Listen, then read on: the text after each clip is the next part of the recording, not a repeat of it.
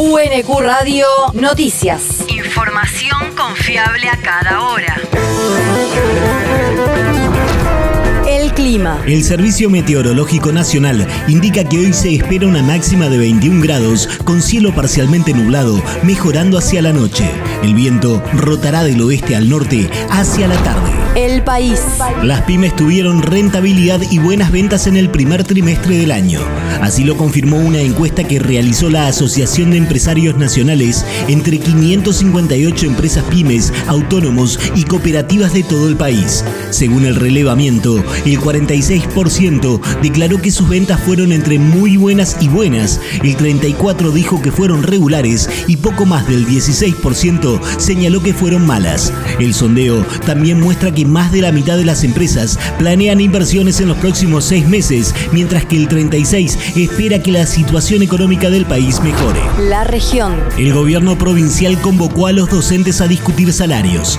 Luego del llamado a los trabajadores estatales, el gobernador Axel Kisilov se reunirá con los docentes bonaerenses en el marco de la reapertura de paritarias que distintos sectores venían reclamando desde hace días atrás. El encuentro con los maestros se realizará el próximo 3 de mayo en una mesa de monitoreo para evaluar la situación de los salarios y considerar el reajuste necesario para que los ingresos no queden rezagados frente a la inflación. El territorio. Inauguran una biblioteca para estudiantes universitarios privados de la libertad.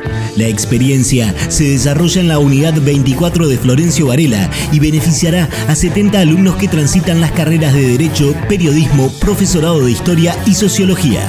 La biblioteca fue bautizada con el nombre Juan Scatolini en homenaje a quien fuera un activo defensor de los derechos humanos y promotor de la lectura y el estudio en el interior de las cárceles. En el presente ciclo lectivo, la provincia de Buenos Aires alcanzó la mayor cantidad de matrícula de personas privadas de libertad universitarias al llegar a la cifra de 1.350. El mundo. El Congreso peruano le da prioridad al proyecto de cambio constitucional del gobierno. Así lo manifestó ayer la presidenta de la Comisión de Constitución del Legislativo de ese país, Patricia Juárez, y adelantó que en los próximos días comenzarán con su estudio y debate. Lo haremos así. Patricia Juárez, congresista de Fuerza Popular. El país es más grande que cualquiera de, de, de los intereses o cualquiera de las motivaciones de cualquier congresista. La declaración de Juárez se produce en medio de una serie de pronunciamientos vertidos desde la oposición conservadora que controla el Parlamento en contra de la iniciativa de Pedro Castillo de llamar a una consulta popular para que los ciudadanos decidan si se debe modificar la Carta Magna. La universidad. La editorial UNQ en la Feria del Libro. Desde mañana y hasta el 16 de mayo, la editorial de la Universidad Nacional de Quilmes presentará sus títulos, novedades y otras ediciones de la UNQ en el stand 628, ubicado en el pabellón azul de la 46 edición de la Feria Internacional del Libro de Buenos Aires. Además, propondrá charlas con autores y comentadores de sus libros editados, con la participación del rector Alfredo Alfonso, Dora Barrancos, Alejandro Kaufman, Patricia Sepúlveda, Estela de Carlotto, Leandro Fossati Ortega, Rodolfo Brardinelli, Cintia Otaviano, Rosario Lufrano y Leonardo Murolo. El deporte. Argentina será sede de la finalísima de futsal.